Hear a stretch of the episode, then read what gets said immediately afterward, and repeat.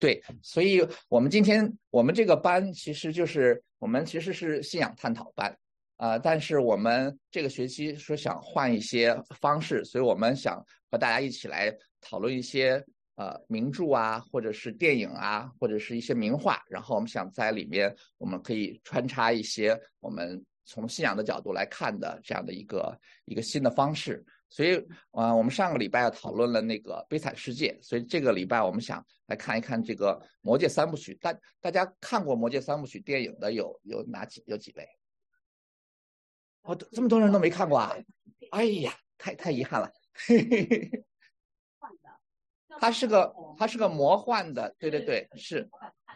是的。它它是讲 OK。嗯，这个实际上它是根据一本一部书呃来来写成的电影，然后他他那个书的作者叫叫 Talking，呃，就是呃，他是一个他是一个天主教徒，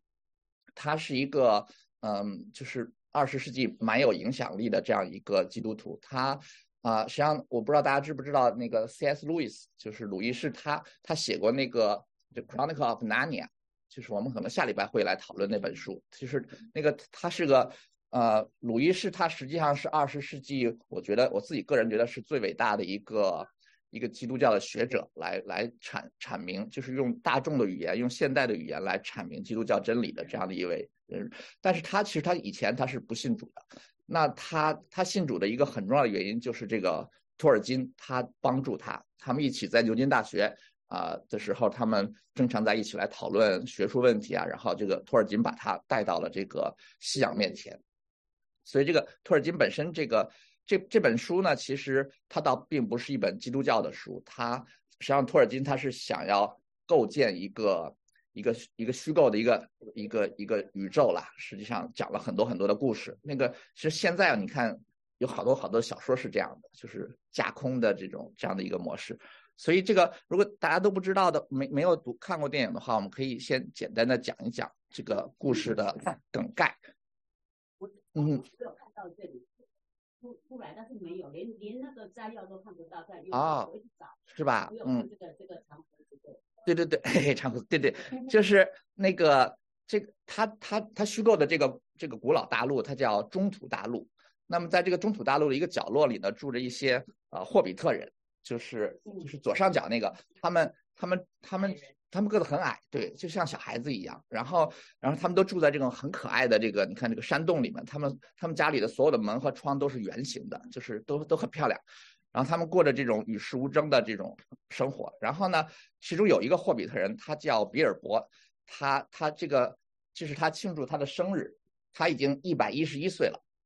然后这其实是一个很罕见的一件事情，因为他们。呃，霍比特人大一般都活不到一百岁，所以他已经一百一十一岁，这是个很奇怪的一件事情。然后，然后他就开了这个 party，然后他就决定，他决定了，他已经过惯了这种与世无争的生活了，他要出去探险。然后他就把他的那个所有的财产都留给了他的侄子，就是比尔博啊，sorry，就是 Frodo，就是这个小伙子。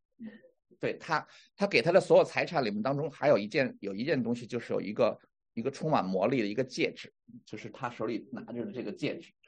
这个这个魔戒实际上它拥有这个奴役全世界的一个力量，但是只有那个黑暗的魔君可以可以真正使用它，发挥这个力量。对于普通人来说的话，这个魔戒的魔法哈，就是你把它戴上以后，你就会隐身，别人看不见你了，所以它就有这样的一个魔法。但实际上它还可以，就是你你拥有它的人，实际上你的寿命会变得无限的长。只要你拥有它，你就永远都不会死。那这个是这就是那个为什么比尔博可以活到一百一十一岁的一个原因，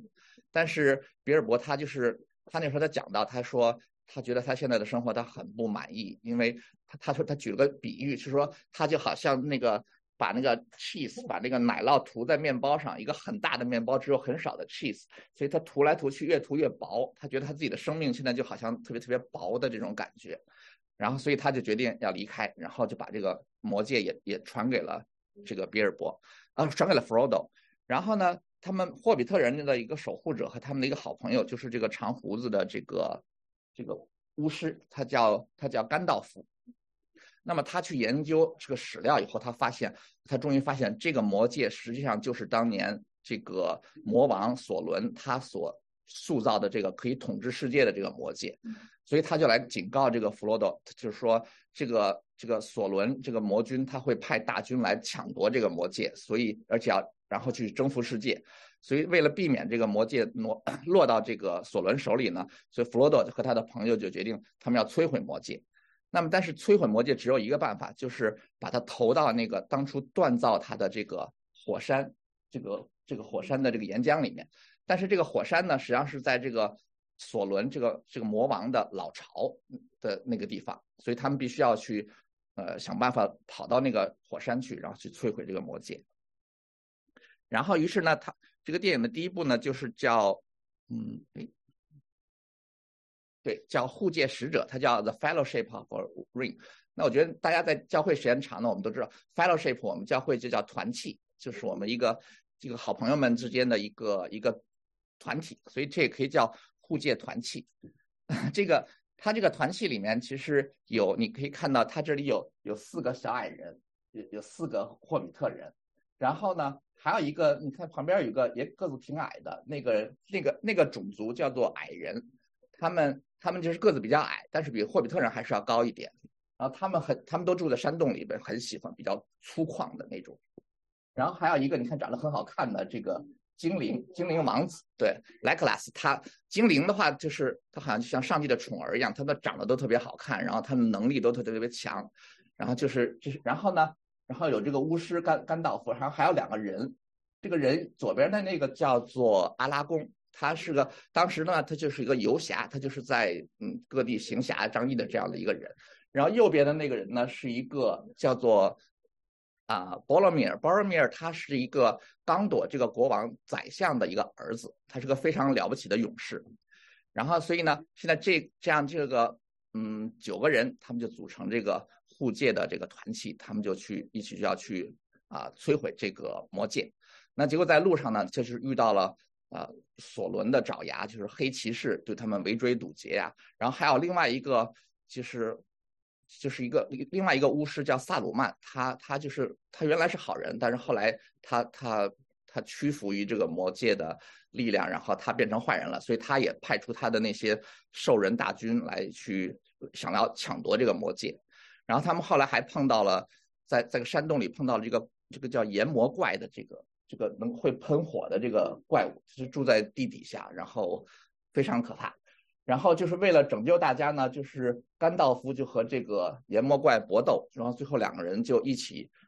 坠坠入那个深渊了，所以大家都以为甘道夫就牺牲了。然后这样他们出来以后，但实际上在这个虽然有很多很多外在的这个风险，但对他们最大的一个挑战其实是这个魔界本身对他们的诱惑。那你可以看到这个这个博罗米尔，他实际上就是被这个。这个魔戒所诱惑掉，因为他一直他知道这个魔戒有很大的力量，所以他很希望就是能够把这个魔戒据为己有，然后就说他是想用这个魔戒做好事。他想为什么我们不能拿这个魔戒用利用它的力量，然后我们来打败这个魔君，然后我们把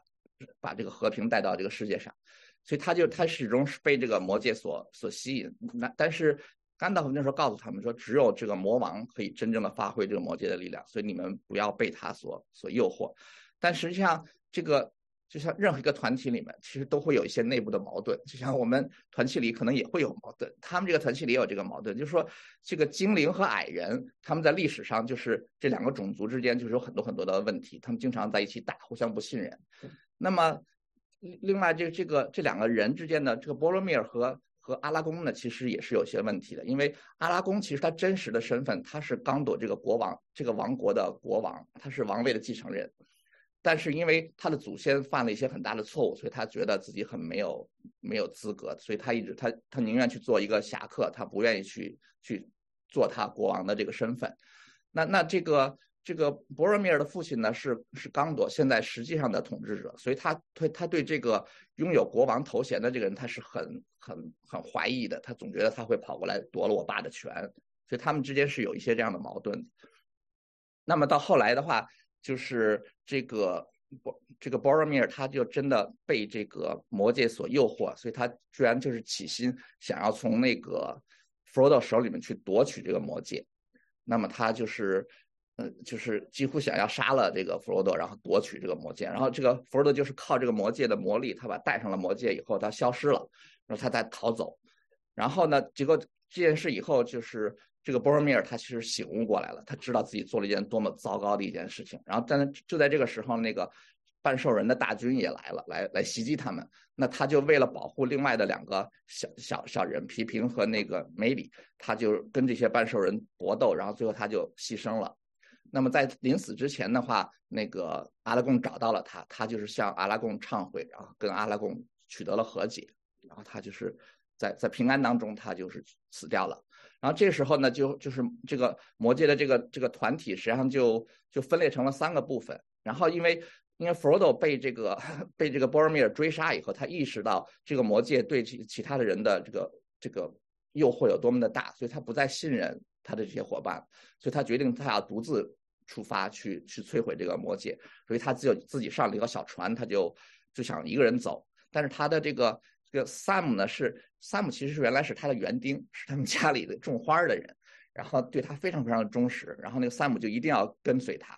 然后结果他他一开始就说我不理 Sam，他就自己划着船走。然后 Sam 就在河里追他，但是 Sam 不会游泳，所以一开始 Sam 追了几步，水深了以后他就。就快要淹死了，然后这时候弗罗多赶快回去把他把萨姆救了上来。这样的话，就是他们两个人组成一个小队去摧毁魔戒。然后那个梅里和皮平另外两个呃 Hobbit 他们就被半兽人抓走了。然后呢，那个这时候于是这个阿拉贡和尼克拉斯和 Gimli 这个他们三个人呢就决定组成一个呃组成一个小团队，他们去营救这个梅里和皮平。然后这样就是呃。第一第一步就到这里就结束了，然后第二步的话，它叫做双塔记，它实际上你就看中间这个，它有两个，它有因为有两个塔，一个塔的这个近处这个塔实际上就是这个魔君索伦的塔，就是魔君这时候因为他失去了魔戒以后，他已经没有人的形象了，他就是就是一个大眼睛，你看，他就是在塔顶上有个大眼睛，这个大眼睛就在到处找那个。找找那个魔戒，对对对，他，但他其实也有很多很，他有很多很多的仆人，非常强大的仆人，他就是帮助他。对，他有很多军队，对对对。然后呢，另外一个塔呢，就是那个那个白袍巫师萨鲁曼的塔。这个萨鲁曼原来是个是个好人，他他是甘道夫他们的首领，他是魔法最强的一个一个巫师，来来维护世界和平的这样一个人。但是后来他意识到这个，他跟他有一次他们和这个索伦搏斗。然后他发现这个索伦的力量太强大了，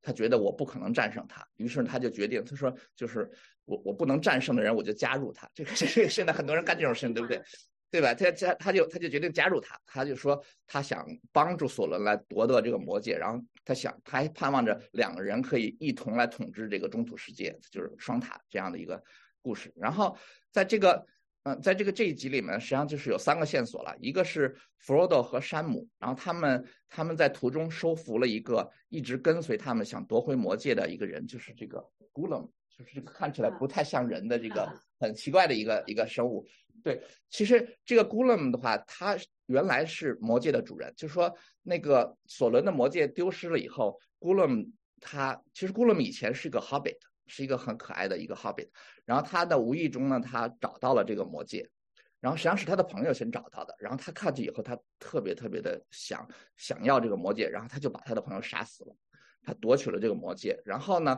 这个魔戒就慢慢的控制了他的心，后来他就他他你看他样子就变得已经完全不像一个 Hobbit，就是变得个不是半半人半鬼这样，但是魔戒又给他永恒的这种生命，所以他就在这个在这些。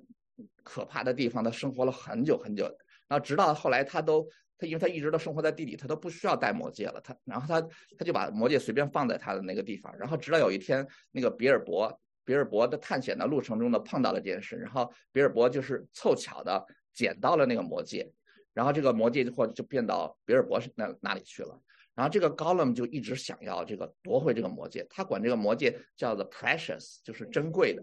所以他他他每一张嘴都是 my precious my precious，你就可以看到那个渴望是多么的深刻，他就是一直在追，所以所以他知道了这个现在 Frodo 拿着这个魔戒以后，他就一直跟踪这个 Frodo，那直到有一天他他去偷袭 Frodo，结果就被 Frodo 和 Sam 给制服了，他们就把他绑起来，然后让他给他们带路，然后去这个索伦的这个老巢，然后他他们在那里的时候，在路上呢碰到了这个 Boromir 的弟弟叫 Faramir，然后这个 Faramir 实际上一开始也有点想就是占有这个魔戒，然后用用这个魔戒来拯救他自己的祖国，但是呢，他后来慢慢的他意识到了，就是 Frodo 他们要做的是什么，Frodo 不是想利用这个魔戒的权利来为自己来谋利，Frodo 是想摧摧毁他。所以他被也被弗罗多感动，然后他就最后把弗罗多给放走了，就是让让弗罗多继续去完成他的使命。那另外一条线呢，就是皮平和那个和梅里那两个小矮人，他们结果他们就是偶然间呢，他们被救了，然后他们碰到了这个在在丛林里面碰到那个胡子大树，就是一个就是那个树时间太长了，已经修成精了，就是会走路会说话的一个树。然后呢，他们就跟这个树在一起。后来他们一起去偷袭了这个萨鲁曼的那个塔，就因为萨鲁曼把大军都叫出去去打人、打别人的时候，他们去偷袭了萨鲁曼塔，结果把萨鲁曼打败了。就是两个小小小人物，他们也建立了很伟大的功勋。然后另外一条线呢，就是就是啊，阿拉贡、尼克拉斯和 Gimli 他们呢碰到了这个死里复活的甘道夫。就是甘道夫，他实际上跟那个魔鬼、那个魔兽一起掉到了那个悬崖底下，就说按理说是死掉了，但是神实际上让他复活，然后因为他他在这个世上还有工作要去做，然后所以神让他复活，他他就回来，然后他也变成白袍巫师了，然后他们就到了这个一个王国叫罗汉，他在这个这个罗汉国的这个国王，你看这个老头子，他。他就是被这个萨鲁曼的魔法所控制，所以你看他已经变得好像你像一个僵尸一样的一个形象。然后这个这个甘道夫的就是打败了这个呃萨鲁曼的魔法，把他把他从他的那个控制当中把他拯救出来了。然后呢，他们这个军队呢就和呃就就是和这个萨鲁曼的军队在在他的一个山谷当中做了一场大战，最后他们取得了胜利。然后这就是第二集的这个主要的故事。然后到第三集的时候呢，索伦他自己就发动了他征服这个中土这个的战争，然后呢，这个甘道夫呢就和罗汉的国王这个 s 尤 l d n 一起，他们集合他们的力量去帮助守卫这个刚朵，就是在这个你看这个白色的城堡这里，这下面全都是索伦的大军，然后他们在那里其实打了一场非常寡不敌众的战役，但之之后就是因为这个阿拉贡在这个最后的时刻他。他走出他自己的心魔，他决定要去完成他自己的使命。他，所以他就是他接受了这个呃刚朵国王的继承人，他用这个继承人的的的身份去召唤了一些亡灵的军队，就是一些一些像魔个 ghost 那样的军队。然后那些，然后他靠这个 ghost 的这些军队，就像在这底下，他们把这个魔王的军队打败了，然后他们拯救了这个刚朵。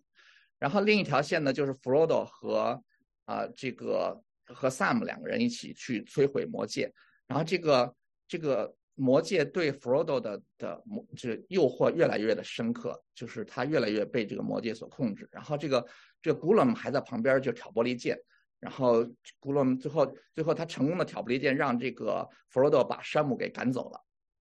然后然后这个他又设下诡计，把这个 Frodo 引到了一个山洞里，想让这个山洞里的蜘蛛怪把 Frodo 杀死。然后他他就可以从那个弗罗多把这个魔戒抢回来，然后幸亏这个山姆及时赶到，所以他把把这个弗罗多给救下来了。然后这时候两个人就一起来到了，其实已经蛮靠近这个火山了，但是他没有办法过去，因为他们中间隔着非常非常多的这个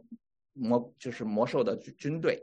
那这时候这个阿拉贡就决定他率领他的军队去进攻这个索伦的大门，这样就是把。把敌人的军队吸引到他们西边的大门上，这为为弗罗多他们开出一条道路。实际上，这个进攻其实也是一种自杀式进攻，因为他们的兵力非常非常的少，而魔魔这个魔军的军队非常的多。但是他们就是决定就是牺牲自己，然后让这个弗罗多有一个机会可以摧毁魔戒。这样呢，弗罗多他呢就就冲上了这个啊，冲冲上了这个这这个。火山，然后他已经站到了火山的那个悬崖边上，就可以把这个魔戒扔下去了。但，但是在这一个瞬间的时候，弗罗多失败了，就是他完全被这个魔戒所征服了，他他拿着这个东西，手抖了半天以后，他说说这个魔戒是我的，我不我能我不能把它，我我要跟他在一起。他就把魔戒戴上以后，他就想走掉。然后呢，这这时候山姆非常绝望。然后，但这时候那个古勒姆又跑过来了。然后古勒姆就看见他地上的脚印，虽然他看不见他的人在哪儿，但是跟着脚印他就找到了这个这个弗罗多。两个人就打起来。然后你就看见了一个一个一个一个人不像人鬼不像鬼的东西和一个一个看不见的东西在那搏斗。然后直到这个古勒姆抓住了弗罗多的手，然后就把他的手指咬断了。这样咬断了以后，就把这个就把这个魔戒给拿到手里了。然后这个古勒姆高兴死了，他他几百年来的心愿终于满足了，他那跳啊，特别高兴。然后这时候那个弗罗多就像发狂了一样，就像当年的这个古勒姆一样，他他要把他的这个 precious 夺回来，他就去跟这个跟这个古勒姆两个人打，两人就在山上打打打，最后两个人一起都掉到悬崖底下去了。然后，但是古勒姆就就掉下去了。以后他手里攥着他的魔戒，就掉到那个岩浆里面。然后他也死掉了，但是这个魔戒也就也就被融化掉，被消灭掉了。然后那萨姆呢，就会，但是这个弗罗多他就被他被吊在这个悬崖上，然后萨姆把他救了上来，然后两个人一起逃了出来。然后这样，这个魔戒被摧毁了以后，这个这个索伦也就被摧毁了。他这个他那个塔就就倒塌了，他那个大眼睛就。就爆炸了，就消失了。就是说，他们就取得了胜利。实际上，就是整个这个电影实际上讲的就是这样的一个这样的一个史诗一般的这样的一个故事。然后就是，嗯，对我觉得大家就是有时间可以去看一看。它其实就是从只从电影的角度来说，它是个拍的非常好的。它的电影的语言，它里面的风景，它里面那些战斗的场面，实际上都非常的精彩。就是说，很值得大家去看一看。就是作为纯粹的啊娱乐来说的话，这是一个很好的一个故事。那那其实这个啊，托尔金他写这本书的，他讲过，他说我不是在写一本那个基督教的书，就是说，所以你们读的时候，你不要在里面想找到那个耶稣的那个形象什么的。这个他他不是他的目的不是这样的。但是因为托尔金本身他是一个基督徒，所以他在这个书里面所流露出来的他的世界观、他的人生观，其实都是基督教的的的这个这个观点。所以的话，就是我们下面我们可以花一点时间来来看一下，就是里面一些蛮有意思的的的的的一些一些主题吧，就是在这个书里面。那第一个主题就是就是这个小人物，你看他这个书里面。他最后完成这个最伟大使命的是一些小人物，是这个霍比特人。他们其实没有什么能力，他们住在一个与世无争的一个地方，他们其实没有什么人抵抗别人的这样能力，他们没有权利，没有什么特别的魔法呀，这样他们就喜欢自己种地呀，自己自己酿酒喝呀，然后朋友们一起开 party。但是呢，就是他们这个小人物有一个非常。了不起的特征就是小人物，他们比较不容易被诱惑。其实你的能力越强，其实你越容易被能力来诱惑。其实你看我们人，我们社会上也是也是这样的一个情况。小人物反而他们常常可以甘心过一种比较贫贱、比较呃卑微的生活，反而这些大人物他们很容易。失去他们的内心，他们会去做一些会觉得我们会觉得很很很 stupid 的事情，他们会干这种事情。所以这就是他为什么他们选这个选择了小人物来做这件事情，因为就说友谊它会胜过才干，而忠诚要比聪明更重要。其实这就是这个书里面他在强调的一个一个主题。那这个就像这个皮平啊和梅里啊这两这两个小孩子，就是看起来好像真的一点用处都没有，而且特别喜欢惹是生非，总是闯祸。就是那个，但是你会发现，他们到最后，就是因为他们的他们对友谊的真爱，他们对忠诚的这个持守，是他们也都做成了英雄的举动。就像像梅里的话呢，他就是要求跟着大军一起冲锋。那他那些那些骑士们就说那个不行，我不能带你。说我我不怀疑你的勇敢，但是我怀疑你的胳膊的长度。说你根本就够不着别人，你拿着宝剑的时候。然后呢，所以那个国王就一口拒绝，说我不会带你去的，说因为我不能让你的这个重量来拖累了我的骑手的那个能力，所以那那他就很伤心。然后这时候那个公主实际上就带着他，就是把他拉上了，就是说公主就认为他有这个爱朋友的心的话，我就要给他一个为朋友效力的机会，所以公主把他带着上上了战场。那他确实是他他跑的也慢，他他也不会武功，他就是确实没好像没有什么用。但直到那个那个就是魔君的那个就是骑着像龙一样的那个黑骑士，他他杀死了这个 Seldon 这个国王，然后要去杀死他那个公主的时候，这个小人物从这个废墟当中爬了出来，他拿他的匕首刺了这个这个这个。这个叫黑暗骑士的这个一下，然后他那个他那个他那个匕首实际上也是有一些魔力的，是一个精灵送给他的，所以这实际上就是他拯救了这个这个公主，然后实际上就打败了这个他们最可怕的一个敌人。那那个皮平也是这样，他就说他嗯，皮平他实际上啊，他他后来在第三集里，他他拯救了这个法尔米尔的的生命，然后他也是去。发做做了一些那个发信号啊，这样很多很多好事。就是说，这些小人物他们其实都可以做真正英雄才能做出来的伟业，这是这个书里的一个主题。那其实我想每一个看过这个电影的人，大概都会同意，就是说这个书里最最大的英雄就是那个 Sam，就是他那个园丁，他就是他没有任何啊特别的能力，他他就是特别特别的忠诚，他对 Frodo 非常非常的忠诚，所以在很多很多次的时候，他是那个鼓励 Frodo。他最后是那个拯救 Frodo，然后就是到到最后的时候，因为 Frodo 就是受这个魔戒的诱惑以后，已经不信任 Sam，他老觉得 Sam 会来抢他的魔戒，所以就是还把 Sam 赶走。然后呢，到到最后的时候，他们到了这个火山的脚底下，这个 Frodo 已经完全筋疲力尽，他已经爬都爬不起来了。然后这个 Sam 就说：“我不能替你啊背这个魔戒，但是我可以背你。”他就把这个把这个 Frodo 背在他自己的肩上，他自己走上这个走上这个火山口，把 Frodo 带到了这个火山口面前。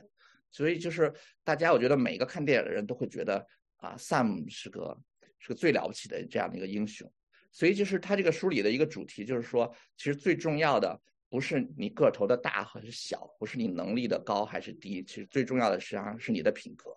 你你最后能不能实现神在你身上？给你的安排的任务，就说你能不能真正变一个真正的英雄的话，其实最重要的是你的品格，而不是你这个能力的大小。所以，他他里面有一句话就是讲，就说这个肩负拯救世界使命的人，他自己也需要被拯救。其实这也是一个很很重要的一个一个主题，就是说，Frodo 他在路上，他经历了无数的风险，他有各种各样可怕的怪物啊，就要要要跟他搏斗，但他搏斗的。最深的一点，实际上是他内心的搏斗，是他和这个魔界对他的诱惑的这样的一个搏斗。其实我们看到他到最后，其实他也失败了。就是，其实真正的就是说，最最困难的这个斗争，其实往往都是发生在我们内心里面的。所以，这是我觉得这是这个这本书里面一个挺挺重要的一个主题。那还有一个主题就是这个谦卑。其实就像刚才我们讲到的，就是说。他书里很强调的这个美德就是谦卑啊、单纯啊和弱小。这个我觉得谦卑和单纯，我觉得我们中国文化也好，西方文化也好，都认为这就是美德。但我们一般不会认为弱小是一种美德，对吧？其实你看我们我们中国的小说里那个《射雕英雄传》，这个郭靖，郭靖他也很单纯，他也很谦卑，对不对？但是郭靖为什么是英雄？因为他会降龙十八掌，对吧？他他如果他一辈子都没有遇到。没有学过这个高深的武功的话，他他成不了这个英雄。对，因为他他有他会降龙十八掌，所以他是他是英雄。但是这个书里面，你看这个最后的英雄就是这些不会降龙十八掌的人，是这个真的是没有什么能力的人。他有一个挺挺感人的一个场面，就是影片的结尾，就是他们打败了这个魔君，然后阿拉贡就就是就得到了王位，就是他他的加冕仪式，然后所有的臣民都跪下来向他敬拜。然后呢，他就是巡视他的这些臣民，他走到了这个四个小矮人面前，这个四个小矮人马上也就也就赶快鞠躬向他表示尊敬。然后呢，这个阿拉贡就说：“说我的朋友，你们不用向任何人鞠躬。”然后他就带头跪在了这个，就是单膝跪倒在这个四个小矮人面前，来对他们表示尊崇。然后所有的人都跟着一起，国王跪下来，他们都跪下来，就是来表示，你看这个。画里面就是所有人，你看都跪在地上，来对这个四个小矮人来表示他们的尊崇。其实就是说，他们得到了最高的荣耀，但实际上就是因为他们的能力，就是他们的谦卑、他们的单纯他们的弱小。其实这是一个基督教比较特别的一个一个想法，就是说，其实所有的文化都很强调谦卑，都认为谦卑是美德，但是只有基督教里的很多时候，这个弱小和谦卑，尤其在旧约里，你会发现他们其实是一个词，他很多时候就是说，耶和华是一个站在穷人、站在弱小的人那一边的一个神，就说，有一点神有一点有一点偏偏架的那种感觉，就是说。对吧？因为我们一般就觉得神应该是个绝对公正，就是说他是这个不考虑你是穷人还是富人还是怎么怎么样，就是说完全是以公理为为标准的。但是你看，尤其是旧约里，会常常会发现耶和华他常常是站在那些弱小的人，就是孤儿寡妇那些呃寄居的人，那些就是穷人他们的那边。其实这里有一个原因，就是说，就是就是在这些穷人那里面。不公正常常更容易发生，就是他们更容易成为不不公正的那些人的的牺牲品。其实很多时候就是这样，就是有钱的人他他就会有很多很多的资源来来做一些不公正的事情。但是你可能有时候我们都不觉得这是一种不公正的一种表现，但实际上这个社会就是这样的一个就是这样构建的。就像我以前听到一个例子，就是说他们发现，就是大家去买车，然后就会发现那个。啊，买车最后付钱付最贵的是什么？是那些就是那些黑人或者墨西哥裔的那个妇女，就是因为他们好像不是很会讲呀，不是很有能力啊，就是比较容易骗。那么容易被骗的人呢，他们最后就会付出更多的钱。所以你你你仔细看的话，好像这个不是一个说啊，就说这些 dealer 特别坏呀什么的，专门去要要欺负他们什么的。但是 dealer 他们就是按照自己的这套方法来来来去。，dealer 希望从每个人都希望你们花最多的钱买这辆车，但是他最后成功的话，就是成功在这些不能抵分的他们自己的这些人身上。那其实就是这样，就是说，往往在这些弱小的人那里面，不公正就会被显露的最明显。所以神常常是站在这些呃弱小的人那一边来帮助他们。那其实这个霍比特人他们也是这样，他们他们被拣选，就是最主要的原因是因为他们没有野心，他们就是没有想过用这个。用这个魔戒去做件什么事啊？我建立自己的王国呀，我我获得无尽的这个财富啊？他没有这么想，他就是觉，他就觉得这个东西太美了，我我太喜欢他的他的诱惑其实就是这个东西，所以他们他们最珍爱的实际上是大自然，是友谊，而不是权力和荣耀。所以这个就是他们能够被神所拣选来去做这件事情的一个一个很重要的原因。其实我觉得这也是我们，我我我。就是我们经常会讲说，我们应该学习这样这样的，我们对吧？我们应该呃，学习一种谦卑，应该学习一种单纯。但是其实你仔细想一想啊，我想我们做的这这在做的这些，大多都是，比如你从国内能够过来呀，然后其实都是挣经过了很多的挣扎，就是说都是蛮不错的。就是我们教会就是这样，一会儿你们吃饭的时候，你抓一把黄豆，你扔出去，可以砸到十个博士，可以砸到五个总监。对吧？就是这个教会里有很多很多的人才，呃，就是你你你是我们大家会说这是神对我们教会的一个祝福，因为我们教会有这么多的人才。你看，我们要开主日学的话，我们可以开这么多个班。那但但是但这里面其实也有另外的一面，就是当你知识特别多的时候，你就不太容易顺服。对吧？牧师，你你看，牧师讲的也不一定对吧？就是大家，对吧？大家就会就会有很多这种东西，就是你你你给你给这些博士们讲道，就会就会比较，他他他们会他们会一直在评论你，他们一直在那个，那那就是如果你的能力很多的时候，你就不太容易，就说特别的忠诚，特别的就像 Sam 那样的忠诚，那就是勇气其实也是这样，就是你看我们这些人。其实就是我会，你比如说你你住着一百万美元的房子，你送你的孩子去什么私立学校，那你就会有很多勇气，你就会没有。牧师呼召你去非洲传教，你会觉得这件事我可能做不了。我我因为我我我我失去的东西太多了。如果我要我要去我我要去的话，我我儿子肯定不能上私立学校了，那你怎么办呢？对，就是说你就不会有你的很多勇气，你就很多就是需要勇气的抉择，你会做不了。那其实我们很多时候都是这样的，就是它其实反映了我们我们看重的那些品格是什么。很多时候我们讲我们非常看重谦卑，我们很看重单纯，但其实我们很多时候追求的是那个能力，是那些那些东西，就说不是那些东西是不好的，但是说就说当你拥有这些东西的时候，确实会有一些代价的。就像我们教育小孩子也是这样，你看你估计你们教育小孩子肯定也讲说，你长大以后就像山姆一样，像像山姆这么善良的话，哪怕你是个农夫的话，我们也很满意。我们都跟孩子会讲这样话，但是我们给孩子安排时间的时候，我们不是把他安成山姆那样来，对不对？我们上给他上钢琴课，给他上奥数课，你做农夫你是不需要这些东西的。但是我们我们都在做这件事情，对吧？我们希望我们的孩子将来会上一个很好的大学，我们希望他做一个对社会有用的人。这这个是很很很很对的东西，就是不是不是我不是在鼓励大家去做农，把孩子培养成农夫这样。但但就是其实我们做这些事情的时候，其实是有代价的。就是我们怎么能够在我们走这条路，我们在希望让我们自己让我们的孩子成为一个对社会有用的人的路上，我们不会被。就是它的那些副作用所侵蚀，这个其实是我们需要花很多的时间去思考的一件事情。对，然后还有一点很重要的一个地方就是讲讲到怜悯。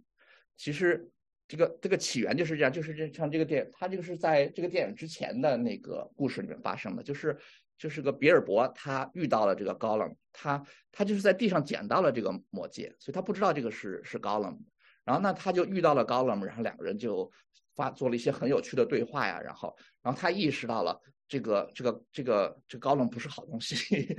然后这个高冷想要想要把这个魔想把这个魔戒夺回来，然后这时候呢，这个比尔博他戴上了魔戒，所以高冷看不见他了，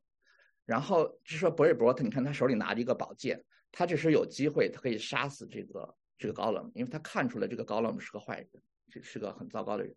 但是就在那一瞬间的话，比尔博他心里头产生了一些的怜悯。他看到这个高冷这个样子的话，他有一些怜悯，所以他举着宝剑，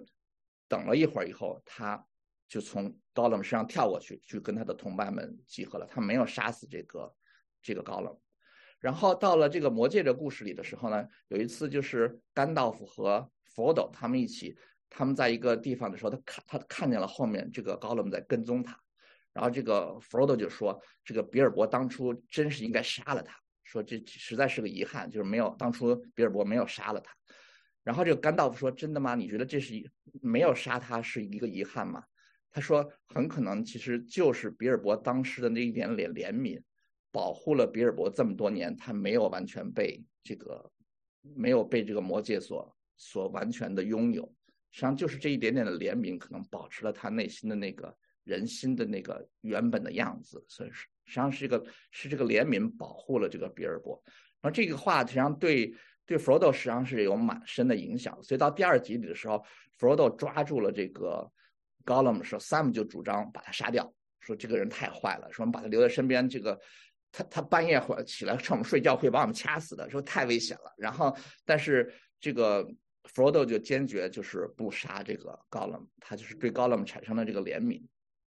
那其实你像怜悯的话，其实是个普世价值，就是所有东方、西方所有的文化，我们都认为怜悯是一个美德。但是怜悯敌人的话，这基本上是基督教独有的一个想法。因为我们从小长大，我们都学的什么？就是西方有这个寓言叫农夫和蛇，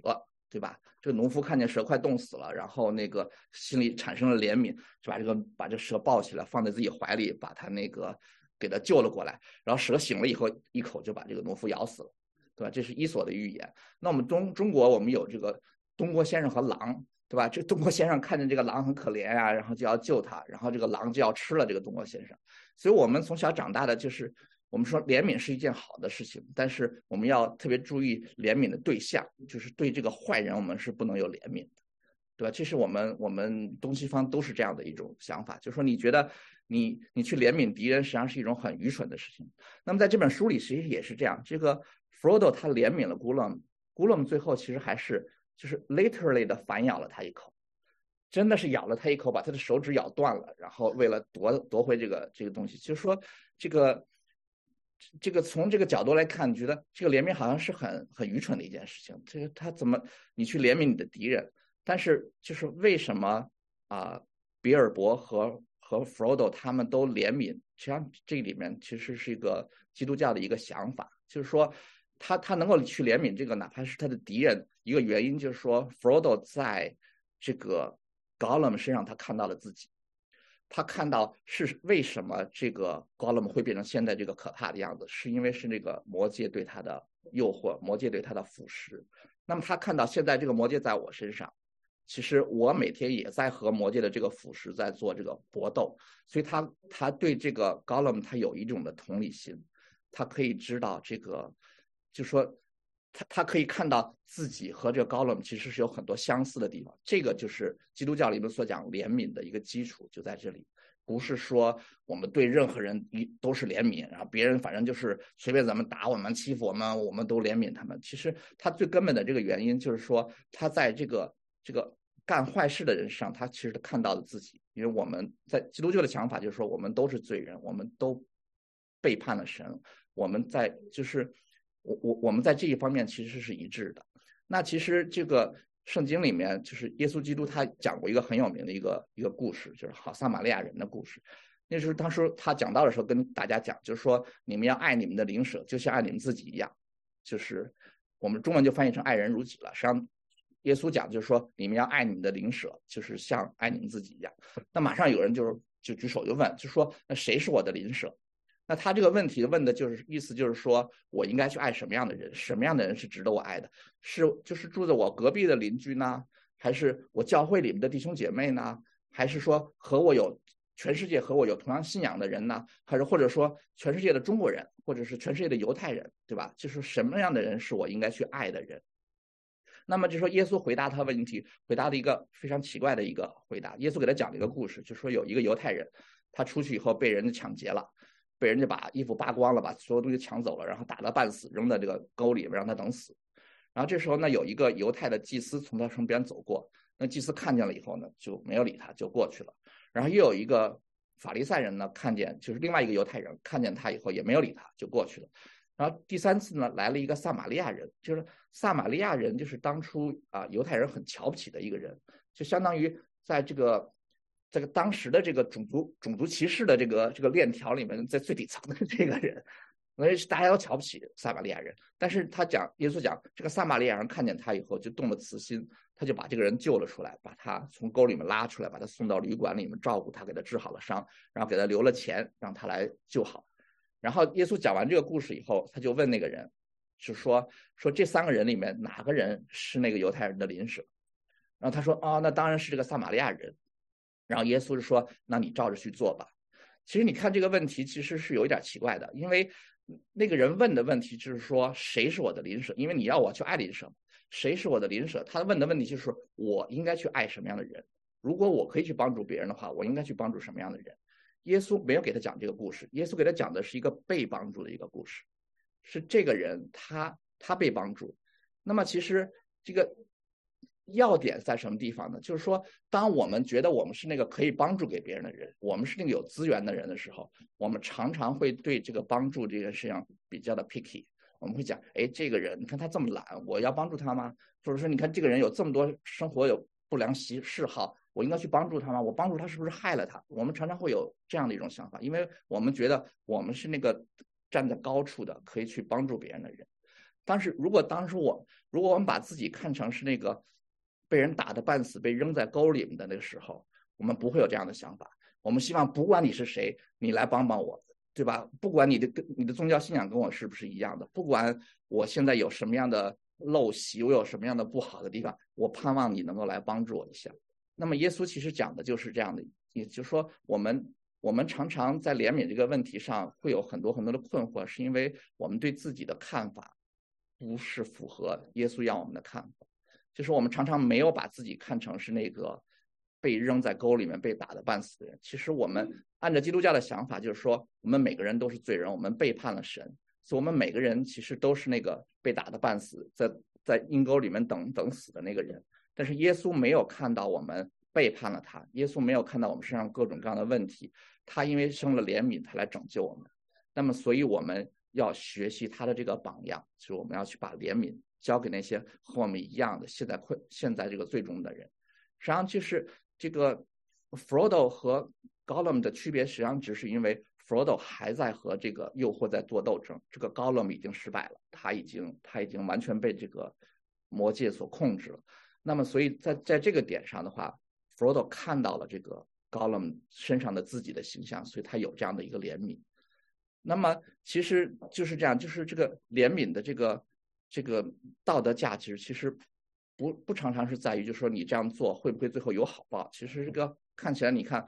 弗罗多他怜悯古龙，他最后没有好报。但是最重要的一点就是说，我们做这件事情，因为它是对的，因为这是神要求我们去去做的一件事情。所以我觉得这个其实是这个书里它体现出来，它没有明讲，但其实这是个非常非常典型的基督教的一个想法。对然后还有一个点就是，嗯，男生会比较感兴趣，就是说关于胜利，什么是真正的胜利？这个这个电影，我觉得他在嗯电影史上会会留下一个名声，就是因为他他对战争的场面描写的非常非常的呃精彩。他这个电影里面有两场大战，就第一场呢是在在第第二个电影第第二部里面，就是这个这个。呃 s e l d o n 他他被拯救回来了以后呢，甘道夫就说：“你应该带你大军出去，去和那个和萨鲁曼的那个办事人去迎击他们，你去拯救你的老百姓，你去迎击他们。”但是这个 s e l d o n 那时候他已经非常的害怕，非常的沮丧，他不敢率大军到到野外去跟人打，所以他决定呢，把所有的他的他的妇女儿童啊，他的军队啊，全都带到一个非常坚固的一个堡垒，他他他就决定在那个堡垒里去。死守，然后呢，这样的话，这个半兽人大军就把这个堡垒包围起来，之后他们还用火药把这个城墙也给炸开了，然后最后他们就是马上就要完蛋了。这时候那个阿拉贡的话就跟他讲说，还有没有其他的办法让这个妇女儿童有一条路可以逃走？他们说山后有条小路，但是没有办法，因为他们走得很慢，那个这个半兽人马上就会追上他们，把他们都杀死。然后这时候，这个阿拉贡就跟这个国王 s i l d e n 就讲说：“那你跟我冲出，你跟我出去，我们骑上马出去冲锋。”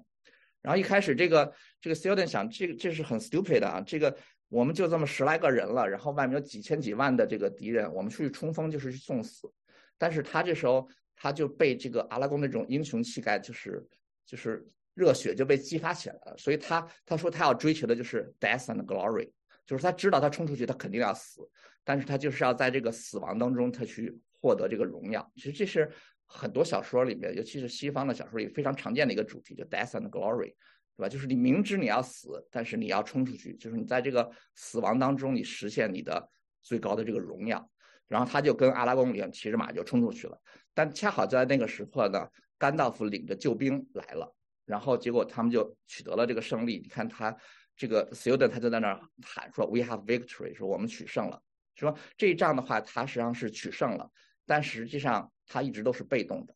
因为他没有真正的勇气去面对这些敌人。他直到最后快要死的时候，他决定去追求这个死亡和荣耀。那么到第三集的时候呢，这时候战争战场跑到了刚朵这个地方，就是呃魔魔兽的军队要去攻打刚朵，然后呢。甘道夫他们就劝他说：“你你得去救援刚朵啊，是你的同胞啊。”然后他说：“我当初被人围攻的时候，刚朵也没有来救我，我为什么要去去救他？”但是后来呢，他还是决定要去出兵。然后他出兵的时候呢，他就发现，就说他的兵力非常的少。然后等到他的大军杀到战场的时候，他就发现漫山遍野全都是那个敌人的军队，他只有六千个骑兵。就说这个冲锋就好像就是让以卵击石了一样。但是他看了以后，他没有犹豫，他就是继续带领他的带领他的部队，就是就是向敌人冲过了冲了过去，然后最后他自己也在战场上就是牺牲掉了，他被那个被那个骑着怪兽的那个那个魔王就给给他被被打死了。但是这时候他在他在临死的时候呢，就说他实际上他获得了一种怎么讲，就说就说这场战争他虽然在军事上他是失败了，但是他。他个人得到了一种成功，就说这个不是死亡和荣耀，而是一个责任和荣誉的一个问题。就是说，他来他来冲锋的目的，不是因为我这次冲锋可以胜，而是因为这是一件正确的，这是我作为一个人的一个责任，这是我对我的同胞我许下的诺言，我现在来完成我的诺言，这是他的一个责任。是在这个责任当中，他其实获得了真正的 honor，就是说。就是，其实我们每个人，你不管你这次战争你是胜利了，哈，你早晚有一天你还是得死。你你要么死在战场上，你要么死在自己家床上。但是这个死是是是一样的。但是你能不能获得这个真正的胜利，能不能获得这个真正的 honor，对吧？实际上这就是一个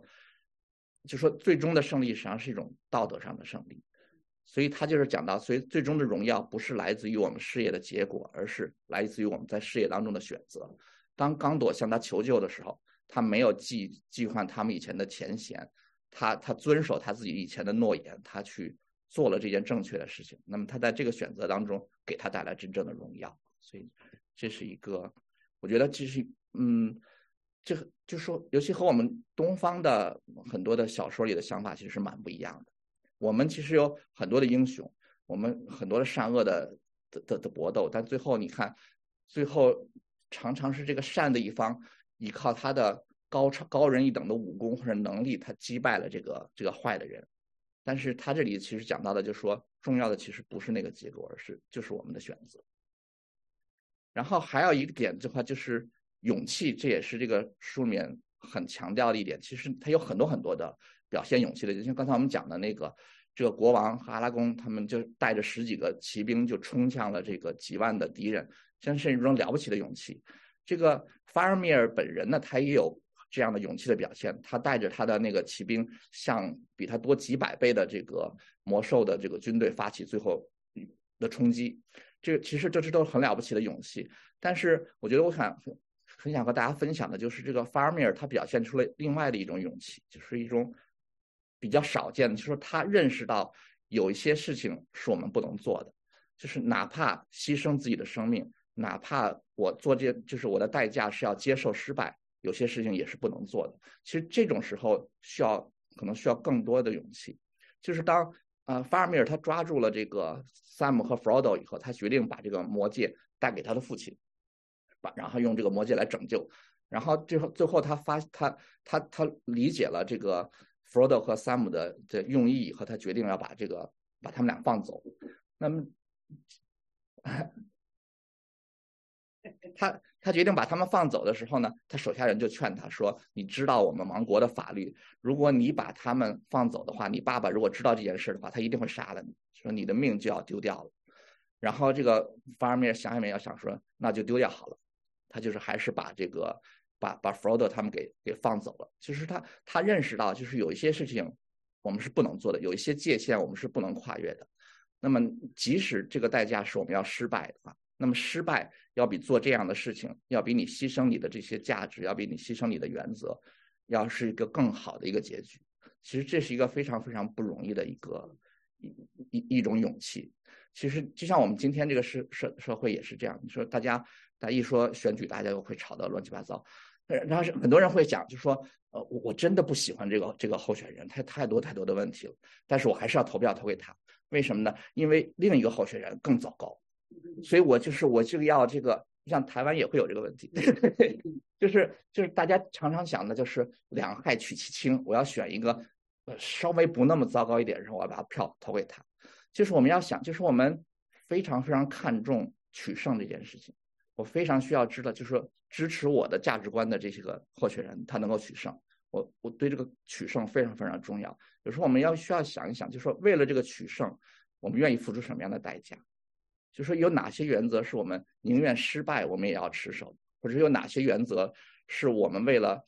取胜，我们就不惜去把它牺牲掉的？其实有时候你会想到，我们最后一眼，我们眼睛都盯着这个取胜，我们最后胜利了以后，你会发现。你你丢掉了太多太多的东西，其实这是一个很不值得的一件事，所以我们需要有一种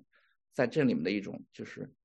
就是真正的勇气，其实就是就是坚持你认为是对的这个东西，不管对你个人是一个什么样的损失，不管对对对整个这个事情是个什么什么样的损失，就是说能够坚持这个我自己良心的这个这个勇气，所以我觉得这是一个这个书里其实啊挺挺特别的一点。对然后还有一个贯穿着全书的一个一个主题，其实就是这个诱惑了。就是他他其实，嗯，你如果只看这个书的话，你会觉得这个魔戒好像挺奇怪，他为什么就可以诱惑别人，就会怎么怎么样这样的？但其实他他其实，嗯，他其实就是一个一个象征。这个这个魔戒其实就是象征所有那些诱惑我们的东西，金钱也好呀，美色也好呀，啊，权力也好，就是各种这些东西，其实他们对我们这个诱惑。都是就像这个魔戒一样，就是说，我们要想真正的发挥我们的勇气，我们想做正确的选择的话，其实我们是需要有自由的。那这个魔戒其实恰恰它夺走的是我们的这个自由，就是当你当你被这个魔戒所控制的时候，你其实你你就只想要得到它，你只想占有它，你只想一定不要让别人碰到它，你就慢慢的就是成为他的奴隶，你没有没有真正的自由了。其实就是就是会你就会做出一些你以前不会做的事情，就像那个 Boromir。他其实是个非常了不起的英雄，他他他跟敌人作战非常的勇敢，他非常的有智慧，他也非常的就是就是怎么讲，就是 honorable 一个非常有荣誉感的这样的一个人。但是他被这个魔戒所诱惑了以后，他会去干，想要杀了 Frodo 去夺取这个这个他，你跟他讲说五年以后你会干这件事，他绝对不会相信的。就说我们很多时候被诱惑的时候，我们也会做一个，等我们清醒过来以后想。我怎么会这么 stupid？的我怎么会干这种事情？但是有时候我们就会去做这样的事，这就是诱惑他很他很厉害的一点，就是说，就这有一点，他就讲就说，这个强大的力量它可以奴役我们，就是因为它除去了我们欲望四周的这个限制。其实这个就很希望大家想一想，就是说这个这个其实很多时候是这样的。就我记得我是九六年来的美国，那时候那时候美国闹得比较大的就是就是克林顿的丑闻，那个。因为在那个之前的话，大家都在说克林顿有可能是美国历史上最伟大的总统之一，就说他他的成就非常非常多。现在我觉得就是民主党人也不会讲这种话，对吧？因为他他真的是完全的把自己自我毁灭掉了。就是这个，有时候你我那时候就觉得他怎么会做这种事情？说他对吧？你有这样的权利，你可以你可以成为一个有史以来最伟大的总统，你可以有这样的这样的这个历史上，你怎么去干这么 stupid 的事情？那还在想，就不愿意相信。对，就是你怎么对，就说他是有智慧的人，你看他说话你就知道他不是个很傻的一个人，他怎么会干这么 stupid 的事情？但是那一段时间，其实就是他不是唯一一个干这个事情的人，就说同一个那个时间，就是反对他的那个 Kingridge，就是共和党的那个呃参议院议长，他在他一边在弹劾这个。克林顿就是说你搞这个乱七八糟的东西，他在干跟克林顿一模一样的事情，他背叛他的妻子，他找了一个这样一个人，然后然后同同时那那两年又有就是就是国际货币基金组织的那个总裁，他也在美国招妓，就是就干这种事情。那我觉得我那时候觉得非常非常的不能理解，我说这个就是他们都说男人是猪哈，说这个这个这个 doesn't make sense，这些人都是非常有有才华。又很聪明，又知道进退，而且他们又非常有钱，他们他们的欲望很容易可以满足。就说怎么会干这种 stupid 的事情？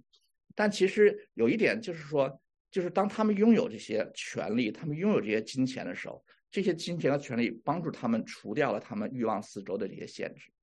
如果我们比如说在办公室碰见一个很漂亮的呃女同事，那我们都知道不，你不要盯着人家看，就这是 trouble，这个这个你千万不要干这种事情，对不对？我们肯定会知道这种事情。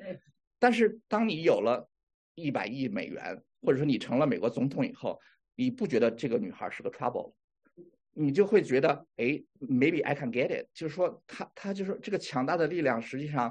他帮助我们把这个欲望四周的这些限制，这些我们的 common sense 全都给拿走了。那么我们有时候觉得，反而好像是是我的力量。你看，我现在就可以干这样的事情。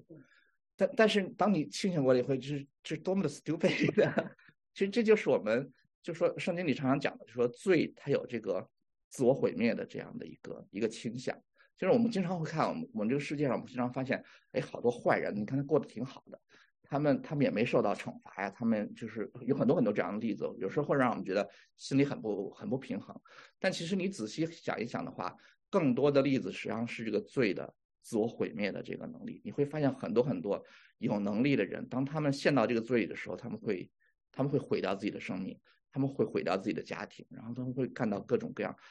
最后他们临死之前他们会非常非常后悔的一件事情。实际上这就是。就是我们面对诱惑的时候，就是，所以我常讲，就是说，主耶稣他主导文给他讲，就是说，不叫我们他求神，不叫我们遇见试探。那其实这个是一个非常谦卑的一个想法，他没有说求神你加给我力量，所有的试探来了我都可以把他们打败，因为你你打不败的，就是我们人非常非常的弱小。当这个诱惑来的时候，我们常常我们就失败了。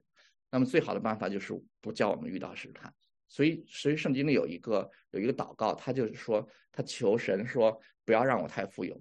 因为如果我富有了以后，我就会忘记你你是神，我就会自以为是。他说，但也不要让我太贫穷，如果贫穷了以后，我出去偷盗的话，做了一种丢脸的事，我就侮辱了你的名。所以他就是他希望神让他既不穷也不富。其实我觉得这是一个很他很有谦卑心的一个一个想法，对吧？我们很常想，哎，富不是挺好的吗？我拿了我我有钱，我可以我可以奉献给教会呀，我可以干好多很多很多很多好事。这个是事实是我们确实可以做很多很多好事。我们也看到很多有钱的人，他们为社会做了很大很大的贡献。但是我们也看到很多这个有钱的人，他们就干这个 stupid 的事情。就是说，我会是哪种人？对我，我现在觉得我好像挺了不起的，我我可以怎么怎么样。但是不一定哎，你你等你有了这种能力的时候，你可能你可能干的比 人家还要 stupid。所以就是我们要有这种对对这个诱惑要有这种要要有这种敏感度。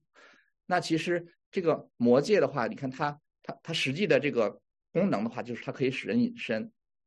那对它对是普通人用它的话，就是可以使它隐身。这个隐身其实蛮有用处的，它可以干很多事情，对吧？你比如说一开始比尔博他可以隐身，为什么？因为他们让比尔博去偷东西，对他们他们一开始第第一本书讲的话就是要比尔博去偷东西。那你有这个隐身能力，偷东西是很方便的，对吧？所以这个。但是，但实际上，这个这不是一个简，它，但它它其实是有一些属灵上的这个含义。它讲，它给他这个摩羯这个能力，就是说，他这个隐身的实际上它是切断，而不是建立联系，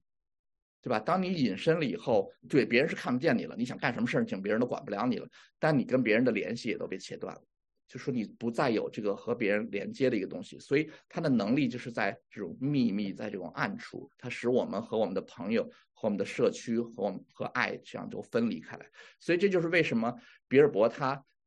拿到这个这个这个戒指时间越长了以后，他就觉得自己就好像那个 cheese 被涂的越来越薄，因为他就是因为他好像就是和周围的人隔隔绝了，虽然他没有戴。戴这个戒指的时候，他也觉得他好像跟周围的人有一种隔绝的这种感觉。其实这是魔戒，就或者说任何这种诱惑，它其实就是有这样的一个能力，它会让我们和别人会和别人更分开。像我们很穷的时候，我们小时候大家都就是住在大院里面，那个就是邻居家就都都没什么 privacy 的。我们小孩说去找人家玩，就就敲着门就进去了，然后就。因为那时候也人家也没有什么家里，就说家里大家都不锁门，因为家里真的没什么东西可以偷，这都都都很穷。我们就是大家就就很就很 close。那你看现在大家都住在自己的 apartment，你要是我不知道台湾怎么样，我们我你到前几年到到大陆的话，哎对，每家门有就外面有一铁门，对，然后那窗户外面弄一。那像笼子一样的，这那一铁笼子，就是碰小偷。就是当我们富有了以后，我们好像就跟别人更远了。现在小朋友们都不知道自己家的那个住在一个层里的楼里的邻居家小孩是谁。你几乎，你像我们小孩要想跟跟朋友去要去玩的话，我要打电话给他妈，我们约一个 play date，你才可以，你们俩人才可以在一起玩。不可能说他自己骑自行车就去他们家敲门去了，这是不可能的这件事情。